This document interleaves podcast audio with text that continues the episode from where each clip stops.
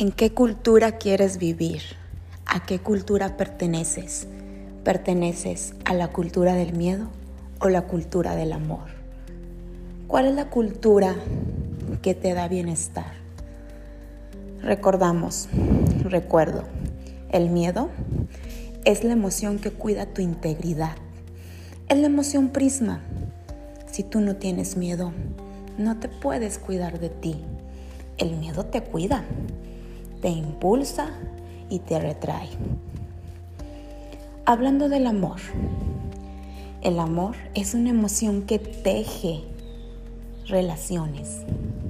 Se habla del amor a uno mismo, del amor a los demás, del amor a los padres, a los hijos, a los hermanos, al prójimo.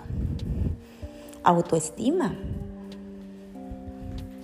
¿Qué cultura es la idónea para seguir adelante. Estar desde el miedo o estar desde el amor. Tú decides. Tú eres tu observador.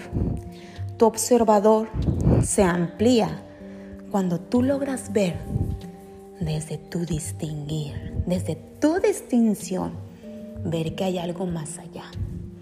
Y legitima al otro ser humano. ¿Por qué?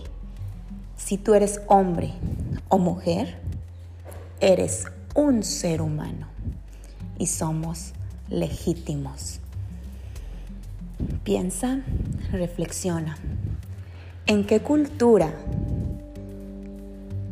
te, te proporciona bienestar? Piénsalo. Si, ¿Qué tanto te ha traído el vivir desde el miedo? O el vivir desde el amor, solo te digo una cosa. Todo tiene su luz y su sombra. Y hay un espacio en esa distinción que se acuña liviandad. Decide, decide por qué cultura vas a vivir y que sea tu filosofía, tu luz y tu sombra. Cuentacuentos, Cori de Hoyos. ¿Miedo o amor?